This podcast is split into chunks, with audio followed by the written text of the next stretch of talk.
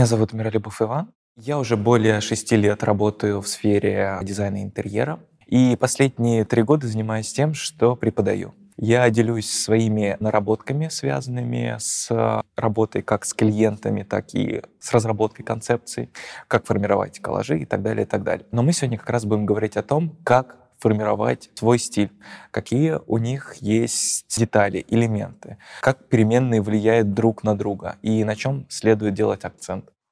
Мы разберем с вами ключевые навыки, которые необходимо развивать дизайнеру для того, чтобы генерировать новые идеи. А ведь это фундамент для формирования не только идей, но и вашего стиля. Если вы спросите 100 человек, что такое креативность, то получите 100 разных ответов. Следуя из определения, можно сделать вывод, что креативные навыки относятся к деятельности, которая подразумевает поиск вариантов решения поставленной задачи. Часто действовать креативно значит поступать вопреки установленным шаблонам и правилам. Авторы всех великих изобретений – это люди, которые чаще всего нарушали правила или ошибались, но находили новую область применения старым, но уже привычным вещам.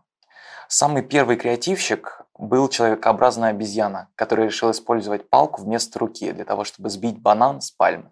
Считалось, что креативность напрямую влияет на интеллект и что они в прямой зависимости. Чем выше творческий потенциал, тем выше интеллект. Дальнейшие исследования опровергли эту теорию. Высокий интеллект, умение мыслить логически, выстраивать системы иногда мешает создавать новые идеи. Опираясь на базовые знания, человеку сложно выходить за рамки тех шаблонов, которые уже привычно укрепились в голове. Из-за этого, обладая обширным познанием и опытом и нежеланием посмотреть на задачу под другим углом, вы можете столкнуться с невидимой стеной. Не нужно думать, что креативность – это особый тип мышления, который располагает только одаренные люди с рождения. Как и любой навык, его можно развивать.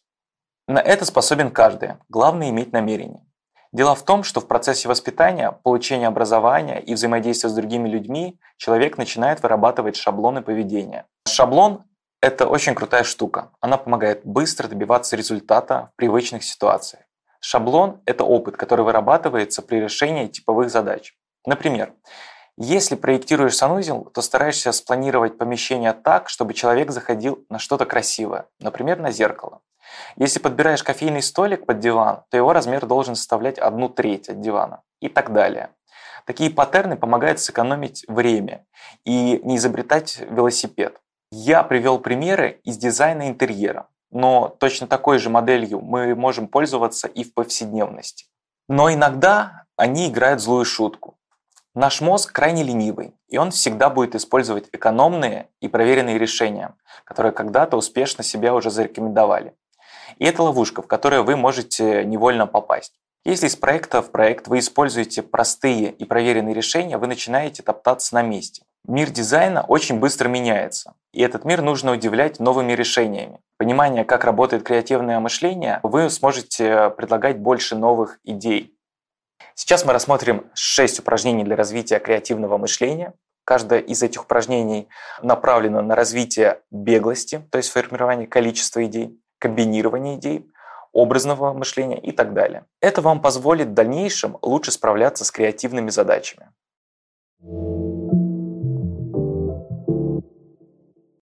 Очень известный прием конструирования именно беглости креативного мышления – это упражнение «Кирпич». Оно состоит в том, что человек как можно быстрее, проанализировав признаки объекта, придумал оригинальные способы их использования. Например, можете взять за основу материал кирпича и из него сделать, например, стеллаж или кресло. А что будет, если разбить кирпич и получившиеся осколки собрать в агломерат и использовать их в напольных покрытиях? Тогда что получится? Можно ли сделать из кирпича светильник? И так далее. Все что угодно может послужить предметом для этого упражнения. Оглянитесь. Листья, текстуры, дерево, ластик, стакан. Включите в повседневность это упражнение. И вы рано или поздно заметите, насколько гибко начинаете работать с образами и предлагать новые и совершенно неожиданные решения. Что-то новое. Мы уже частично затронули проблему использования старых шаблонов. Задача упражнения состоит в том, чтобы начать использовать э, новое в своей работе. Это может быть что угодно. Изучение новых программ, которые вы до этого не использовали, новых подходов в создании концепции. Возможно, вы привыкли работать в определенной обстановке. А что будет, если вы ее смените? И с привычного домашнего офиса вы, например, пойдете в кафе. Или же вы, например, привыкли работать при формировании концепции от частного к общему. Выберите определенный образ, достаточно абстрактный, и постарайтесь концепцию построить от него. Задача этого упражнения – выявить ваши стандартные шаблоны и время от времени давать им встряску. Возможно, новые подходы дадут новый виток в вашем творчестве, и вы заметите в себе что-то новое, что не замечали до этого. Образное мышление – это процесс познания, при котором в сознании человек формирует мысленный образ, отражающий воспринимаемый объект или действие окружающей среды. Образное мышление служит базой для формирования основных мысленных операций – синтез, анализ, сравнение и обобщение. Чем оно сильнее, тем быстрее усваивается новый материал и решаются различные задачи. Во-первых, это помогает видеть картинку в целом, представляя будущий результат работы. Во-вторых, это, что не менее важно, увидеть целом образе то, что является лишним. Есть несколько упражнений. Например, рассмотрите предмет в течение некоторого времени. Закрыв глаза, визуализируйте его в деталях. Затем откройте и проверьте, насколько подробно вы в своей памяти запомнили его. Это упражнение вы можете усложнить. Представьте предмет или животное. Вся работа должна проходить мысленно. Например, попытайтесь представить эту собаку. Увидите, как она встречает, как машет хвостом, лижет вам руки, как смотрит вам в глаза, играет с ребенком, защищает вас в дворе. Все события должны происходить как в кино. Ассоциация у каждого человека на одно слово, событие возникает абсолютно разное. Так происходит в силу жизненного опыта, который находится у вас за плечами. Например, при слове «солнце» кто-то может радостно улыбнуться, вспоминая самый счастливый день, когда ярко светило солнце и было тепло. А кто-то, наоборот, нахмурится, припомнив, как летом получил ожоги, вдобавок к солнечным ударам из-за того, что уснул на пляже. Немало изобретений было создано благодаря ассоциациям. Например, Жорж де Мастраль придумал застежки-липучки, однажды разглядев под микроскопом колючки репейника. Он их постоянно снимал с шерсти любимой собаки после прогулок. Увидев, как интересно расположены крючки этого растения, у него возникла идея создать столь ценную деталь одежды в обуви и аксессуарах. Упражнений здесь вы также можете найти массу. Например, выбрать два несвязанных слова между собой и связать из них цепочку ассоциаций. Например, яблоко и ракета.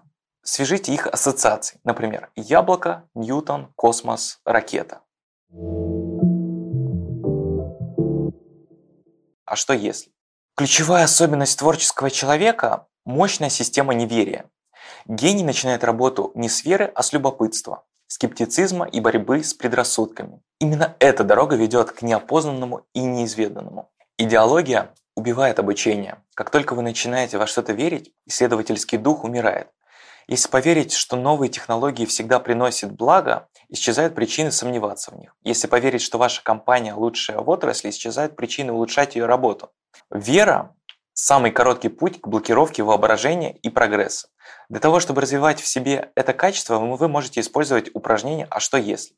Например, известный дизайнер Филипп Старк и его известное кресло Льюис Гост было разработано при помощи этого правила. Он взял за основу классическую форму кресла и синтерпретировал ее на современный лад, используя те материалы, которые совсем не присущи тому времени, а именно пластик. Формы также были упрощены. Вы можете поступить также и задаваться вопросами, а что если взять классическое помещение и поместить туда современную мебель? А что если сделать экологический интерьер исключительно из пластика? Как это можно синтерпретировать и как можно подружить то, что на первый взгляд не может стоять в одном ряду? Ограничения. Здесь все просто. Хорошему дизайнеру нужно уметь не только генерировать идеи, но и делать это быстро. Часто бывает так, что времени на разработку концепций остается немного, поэтому важно уметь придумывать и генерировать идеи быстро. Этот навык включает сразу в себя все остальные навыки, которые до этого мы с вами разобрали. В качестве упражнения вы можете выбрать любой из вышеперечисленных. При этом сильно ограничьте себя по времени. Если, к примеру, в упражнении для развития образного мышления могли себе позволить размеренно пофантазировать, то здесь вы уже можете ограничить себя таймером, например, поставив себе минуту. И последнее. Заведите себе в телефоне заметки, в которых будете записывать ваши идеи и концепции. Сохраняйте фотографии. Это может быть фотография стула, которая вам понравилась или запомнилась. Или цветовое сочетание. Или же какая-то мысль, которую хотелось бы отразить в проекте. Рано или поздно какая-то из этих идей может пригодиться в проекте. Главное правило – фиксировать сразу, так как мысли часто забываются.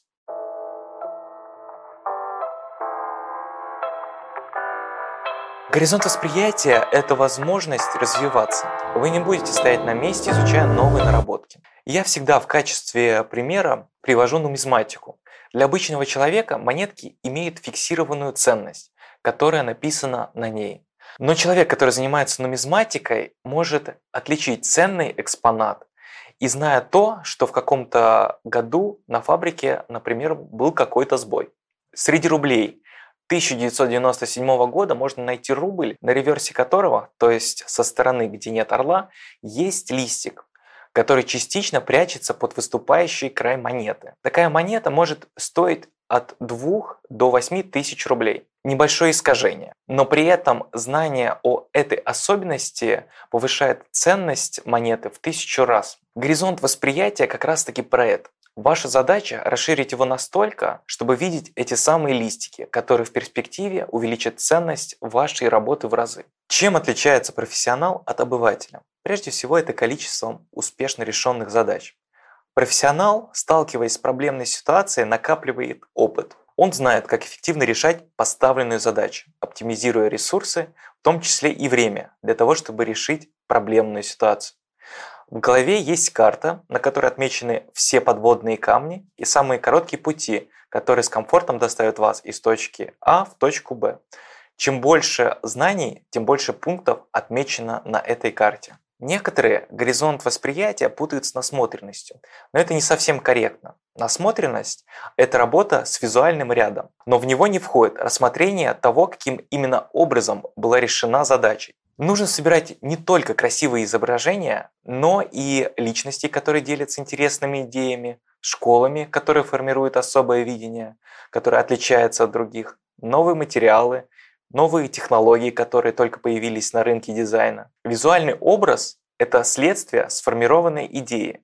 Горизонт восприятия – это восприятие проблемы и видение того, как ее можно решить. Чем он шире, тем точнее дизайнер может попасть в заказчика и решить поставленную задачу. Для чего это нужно? Как было сказано выше, горизонт восприятия – это опыт. Своего рода банк идей, который у вас сформирован за время работы над проектами. Или же теми визуальными образами, которые вам когда-то понравились и вы его зафиксировали в памяти. Ну или в Пинтересте. Этот банк идей важно наполнять, так как дизайн интерьера очень изменчивая среда, и некоторые идеи имеют свой срок годности. На что хотелось бы обратить внимание, что тренды и новые веяния являются скоропортящимся продуктом. Образы и идеи – это наше отношение к некоторым вещам. Все это откладывает отпечаток на вашу работу. И если мы не обновляем свое видение, то, скорее всего, ваши идеи в перспективе могут оказаться далеко не первой свежести. Дизайн очень изменчивая структура, и актуальные тренды меняются буквально от сезона к сезону. И это нужно учитывать. К тому же, это способ изучить для себя что-то новое. На первый взгляд, это достаточно очевидный пункт, но почему-то большинство игнорирует его и не хочет развивать свое восприятие. Самая страшная вещь, с которой может столкнуться дизайнер, это яма. Она формируется, когда дизайнер находится в комфортной среде, и вокруг его окружает комфорт. Он использует те решения, которые же до этого имели успех в работе с клиентами. Наш мозг крайне ленивый орган. Он нас постоянно подталкивает к использованию проверенных решений. Поиск новых поставщиков, новых цветовых сочетаний – это стресс, подразумевая очень высокую энергозатрату.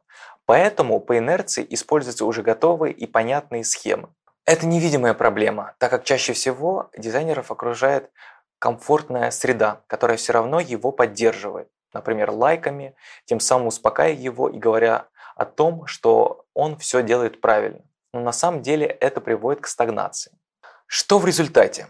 Учитывая изменчивость дизайнерской среды, вы остаетесь на месте и постоянно откатываетесь назад. Так уж устроена эта сфера. что в ней нужно постоянно удивлять новыми решениями.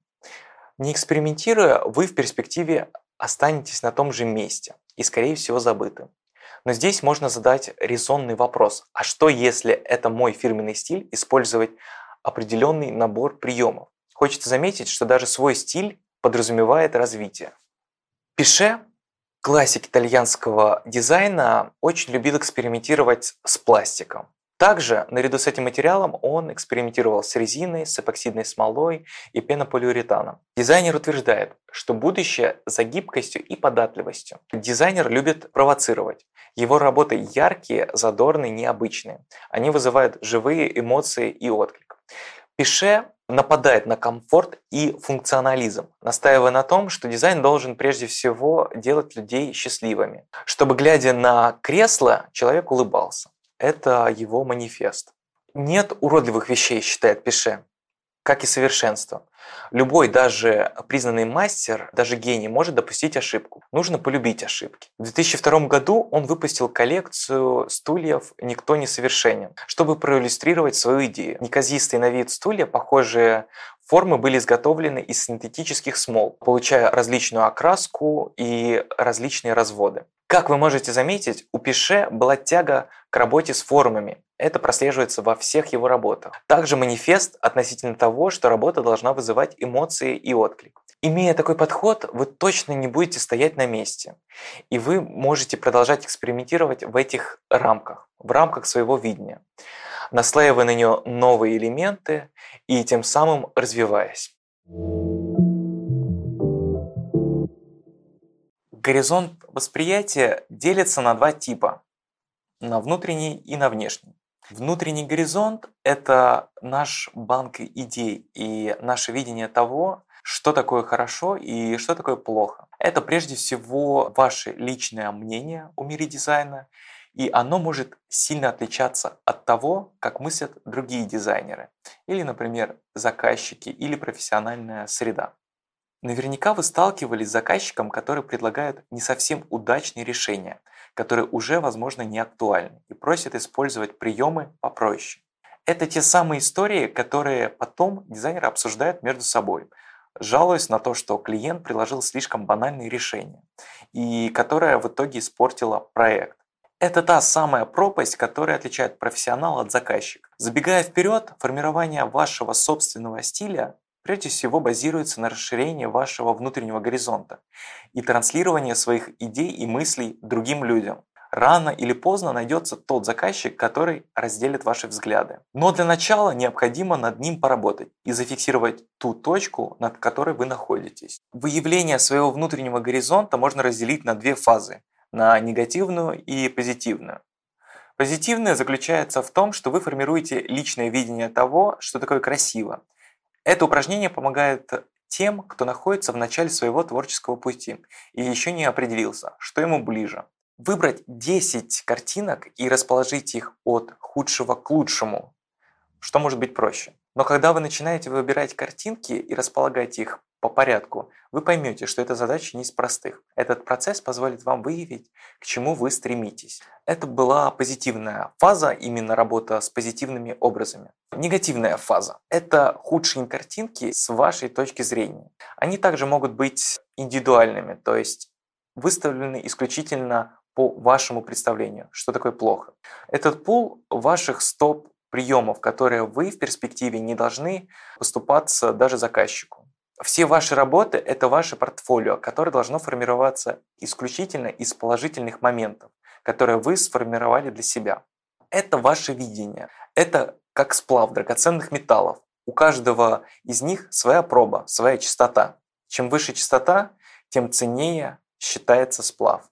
Также помимо того, э, что вам нравится, нужно фиксировать и плохие проявления дизайна и пытаться понять, почему это вам не нравится. Что такое хорошо, проявляется именно на контрасте. Поэтому в банке ваших идей иногда нужно рассматривать плохой дизайн и фиксировать детали, которые противоречат вашим идеям. В идеале, если вы попытаетесь расписать, почему тот или иной прием вам не нравится. Например, рейки в интерьере. Достаточно простое и понятное решение которое иногда смотрится эффектно, но в нем есть недостаток. Его можно слишком часто заметить в интерьерах. И как следствие это становится клише, которое слишком часто повторяется.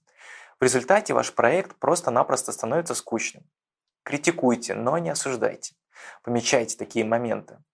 Это как техническое задание под заказчика, в котором есть пункт «использовать» и «не использовать». Вот только в случае с заказчиком это будет основание для вашего стиля и тех элементов, которые вы не будете использовать. Похожую работу нужно проводить и в работе с хорошими примерами работ.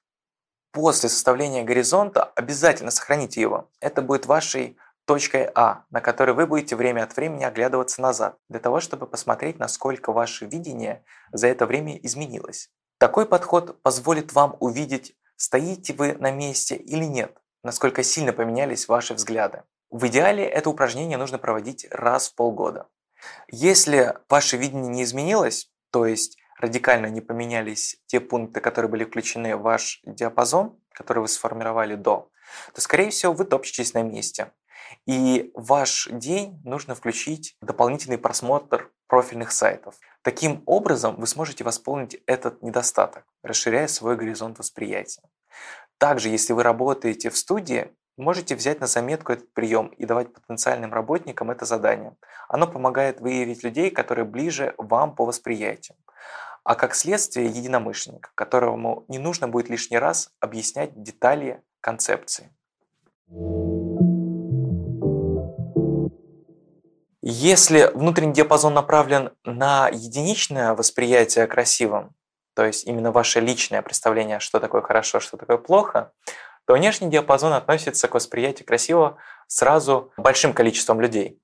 Все профильные издания – это как раз и есть внешний диапазон восприятия. Уровень насмотренности у них крайне высок. И их задача удивлять людей, которые будут заходить на их информационные порталы. Они постоянно находятся в поиске чего-то новенького. Проще говоря, это коллективный разум, который основывается на опыте предыдущих работ. И их задача найти что-то актуальное того, чего еще не было у их конкурентов. Зачем обращать внимание на внешний горизонт? Прежде всего, это выжимка всего самого актуального в мире дизайна. Обращая внимание на работы коллег, вы всегда будете в курсе новых материалов, всегда будете знать актуальные коллекции и тренды. Также это сильно расширяет ваш внутренний горизонт, и вы подмечаете для себя новые решения, которые, возможно, будут резонировать и с вашими идеями тому же это хорошая проверка на прочность актуальности вашего дизайна.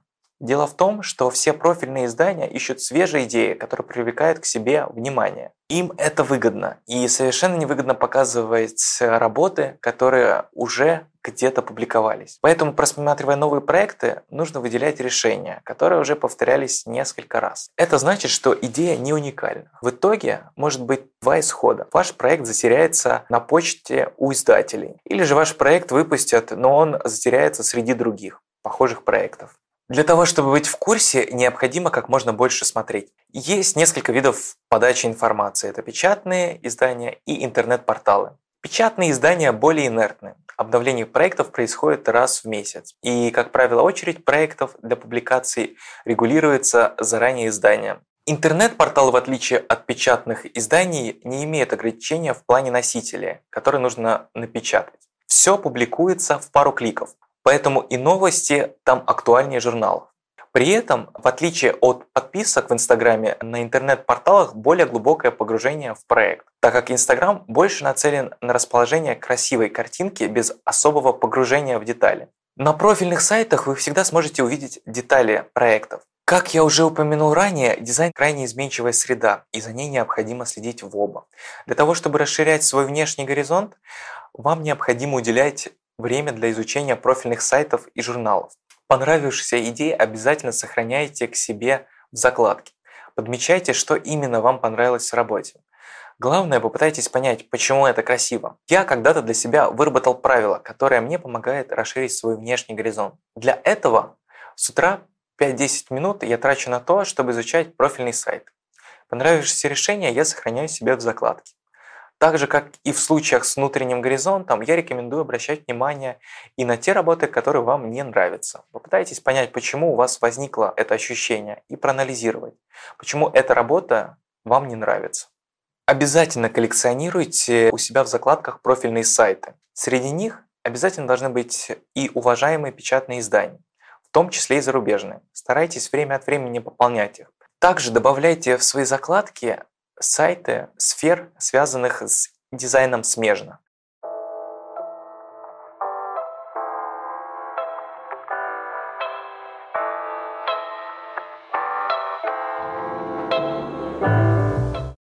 Вообще, в целом, для чего мы разбираем вот эти вот все понятия? Дело в том, что, наблюдая за внешним горизонтом, за работами профессионалами, вы будете э, видеть, как одна и та же идея дублируется. Наверняка вы тоже часто сталкивались с тем, как есть в воздухе присутствует такое напряжение идейное, когда сразу несколько дизайнеров предлагают одно и то же решение. И в этом случае я как раз таки хотел сделать акцент на том, чтобы вы отлавливали все эти нюансы, потому что в перспективе вы также сможете это замечать и не повторяться с работами ваших коллег, что очень важно. Выделяется три диапазона, которые формируют свой стиль. Это мастерство, анализ и идейность. Мастерство. Оно включает в себя умение обращаться с инструментами. Это та позиция, которая позволяет доступно доносить до зрителя свои идеи. Мастерство должно выражаться не только в умении правильно выстроить ракурс и хорошо сверстать презентацию, но и правильно формировать предложения, при помощи которых вы также будете рассказывать про свои идеи. Также не стоит забывать про навык, который позволяет вам доводить идею до конца. Анализ. В этот пункт включены изучение внутреннего и внешнего горизонта, умение видеть нюансы в работе. Сюда включены понимание, как выстраивается идея, то есть ее последовательность формирования, и также понимание, как сделать ее глубокой.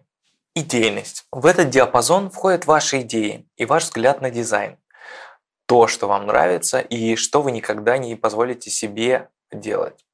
Ваши правила и ваши принципы ваш личный взгляд на вещи и как они должны быть устроены. У нас присутствует три элемента – анализ, идейность и мастерство. И на пересечении этих трех элементов появляется свой стиль. Пропорции могут быть разными. То есть у кого-то больше получается работать с идеей и формировать большое количество интересных и запоминающихся образов. Кто-то более умело использует инструменты. Пропорции, как я сказал, могут быть разными. Попробуйте проанализировать и свои водные. Это поможет вам увидеть, в каком ключе вам дальше нужно развиваться. Такое упражнение поможет вам увидеть свои слабые и сильные стороны. Возможно, вы увидите, что один из этих аспектов сильно развит и что восполняет слаборазвитые элементы, и вам не понадобится их восполнять. Возможно, чуть-чуть потянуть до минимального уровня, но не более. В перспективе развития недостающие компетенции, например, умение работать с визуализацией, вы также сможете восполнить при помощи специалистов, которым вы будете делегировать задачи. Позиции этих трех диапазонов динамичные, и их последовательность важна только на первом этапе, когда вы только начинаете изучать профессию. Дело в том, чтобы развиваться дальше, вам придется возвращаться к этим пунктам, чтобы улучшить эти качества. В противном случае вы останетесь топтаться на месте. В мире дизайна это невозможно. Ревизию своих умений нужно проводить раз в полгода. К сожалению, мы не всегда замечаем свой прогресс, и это важно не только с точки зрения того, двигаетесь вы дальше или нет, а скорее, чтобы вдохновляться проделанной работой. Что случится, если вы не будете заниматься своим стилем? Чем полезна работа над своим стилем? Хочу с вами затронуть такую тему, как выгорание и ее причины. Наверное, вы сталкивались с тем, что ваше любимое дело становится рутинным, и вы словно находитесь э, в замкнутом круге. Для себя я выявил такой тезис, как цикл Уроборос. Уроборос – это мифическое существо в виде змеи, которое кусает себя за хвост. Она символизирует вечность. Я также сталкивался с этим, и в какой-то момент я попытался проанализировать это состояние. Мне захотелось понять, почему так происходит. В этом состоянии вы находите тысячу других дел, откладывая главную задачу на потом. Это отнимает много сил, и вы не понимаете, для чего вы делаете это. И так по кругу. Это прямой признак того, что вы попались в ловушку, и из нее сложно вырваться. Безусловно, есть рутинные дела, которые необходимо доводить до конца, но конечный результат должен восполнять силы. Противном случае, рано или поздно это приводит к выгоранию. Что именно приводит к выгоранию? Давайте разберем несколько пунктов чуть более подробно. Во-первых, это выполнение рутинных дел. Как я сказал до этого, рутинных дел не избежать, но они должны в конце своим результатом восполнять силы. На первых порах вам будет сложно их избежать, но в перспективе, развивая свой стиль и навыки, вы сможете делегировать некоторые задачи. Также среди этих пунктов, которые приводят к выгоранию, нужно сказать о отсутствии развития. Вы должны собой гордиться, вы должны искать новые пути решения одной и той же задачи. Представьте, что у вас есть конструктор, и вы ежедневно собираете одну и ту же модель. Возможно, в первые два раза вам будет интересно, но потом это наскучит. Также это работает и со стороны наблюдателя. Представьте, что вы каждый день выкладываете одну и ту же модель, которую вы собирали. Это быстро наскучит. Развивая свои навыки, вы подогреваете интерес. На этом же примере с конструктором можно проследить интерес. Согласитесь, если бы вы ставили себе челлендж собирать как можно быстрее одну и ту же модель и старались улучшить свои результаты, за этим было бы наблюдать интереснее. Или же, например, из этого же набора попробовать собрать что-то другое. И сколько может быть вариаций. Или же, допустим, вы поставили себе задачу, чтобы сделать конечную модель похожей без определенного количества деталей. Отсутствие развития приводит к стагнации и вас, как специалисте, пропадает интерес. И последний пункт – это паразитирование. Это отдельный пункт, которому хотелось посвятить чуть больше времени. Паразитирование – это процесс, который подразумевает наличие источника и того, кто питается его энергией для собственного жизнеобеспечения. Давайте проведем мысленный эксперимент. Представьте себе продукт, который был выпущен первоисточником, и он был полностью скопирован на другой фабрике, которая не имеет никакого отношения к первоисточнику. Но нужно отметить, что копирование в 99% уступает по качеству оригиналу. В итоге что получается? Потребитель получает желаемый продукт, а компания свою выручку. Но что будет с компанией, которая скопировала продукт?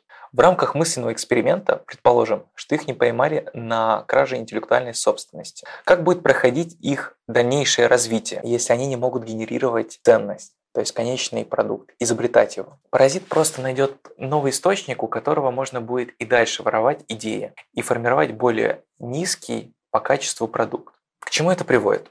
Во-первых, качественному ухудшению конечного результата. Если говорить про продуктовый дизайн, то, к примеру, скопированное кресло будет отличаться от оригинала в несколько раз. Следовательно, и прослужит в разы меньше. Да, оно будет дешевле, но учитывая то, что срок эксплуатации такого предмета на порядок ниже, и что вам придется заменять его, когда он развалится. И тут вопрос. Вы сэкономили? Помимо денежных трат, эксплуатация таких предметов вызывает много негативных эмоций. И здесь опять же вопрос, оно того стоило? Мои рекомендации, не используйте подделки. С этической точки зрения, используя чужой труд, вы фактически воруете чужой хлеб, уважайте коллег. Также главная особенность работы со своим стилем – это то, что свой стиль должен выстраиваться на основе своих убеждений и своего видения. В противном случае вы снова попадаете в цикл Уробороса. Хороший пример – художник Пабло Пикассо. В начале своей карьеры его работы были академичны. Он реалистично передавал сюжет. Отказ от реалистичной имитации окружающего мира привел художника к упрощению очертаний человеческих образов и предметов, которые затем стали превращаться в геометрические блоки. Пабло Пикассо стал родоначальником кубизма, направления, отвергающие традиции натурализма.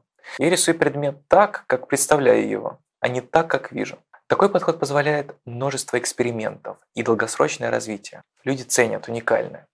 И если вы хотите закрепить за собой свой стиль, про него также нужно рассказывать. Все любят историю. Возьмем в качестве примера обычную веточку. Вы можете просто выложить пост с ней без подписи, но сомневаюсь, что он получит большую обратную реакцию. Ну, разве что вопрос, чему это? Но если вы расскажете про нее историю, что вы спустя 20 лет вернулись к дому, в котором выросли, а возле него было дерево, которое посадил отец.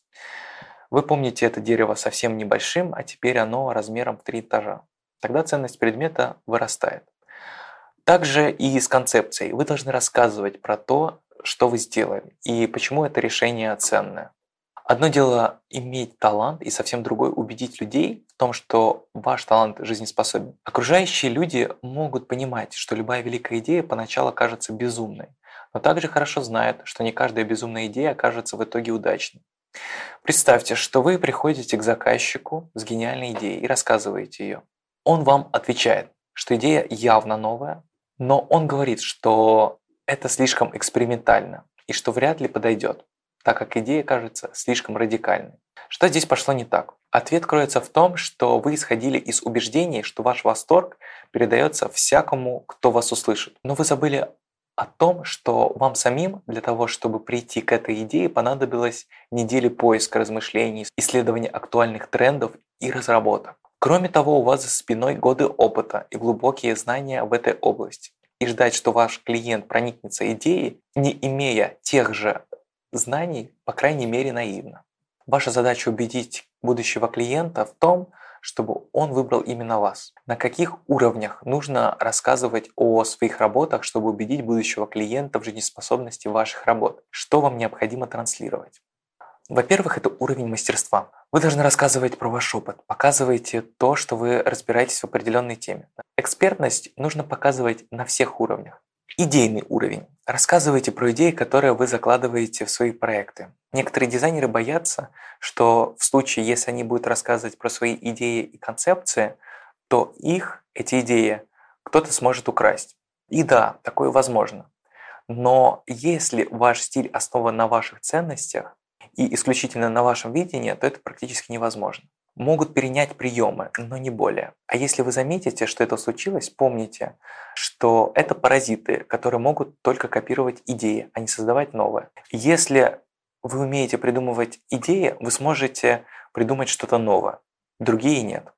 Любая хорошая идея выводит из равновесия. Не бойтесь их транслировать. Не бойтесь критики. От нее еще никто не умирал. К тому же она иногда бывает полезной. Расскажите, что вас вдохновляет, каким образом вы формируете идею. Расскажите о своих заказчиках. Все любят подглядывать за кулисы. Разрешите людям иногда подсмотреть, что за ними происходит. Главная мысль, которую хочется донести, что любая новая идея, неважно, новая, радикальная, консервативная, она должна закрепиться со стороны других людей.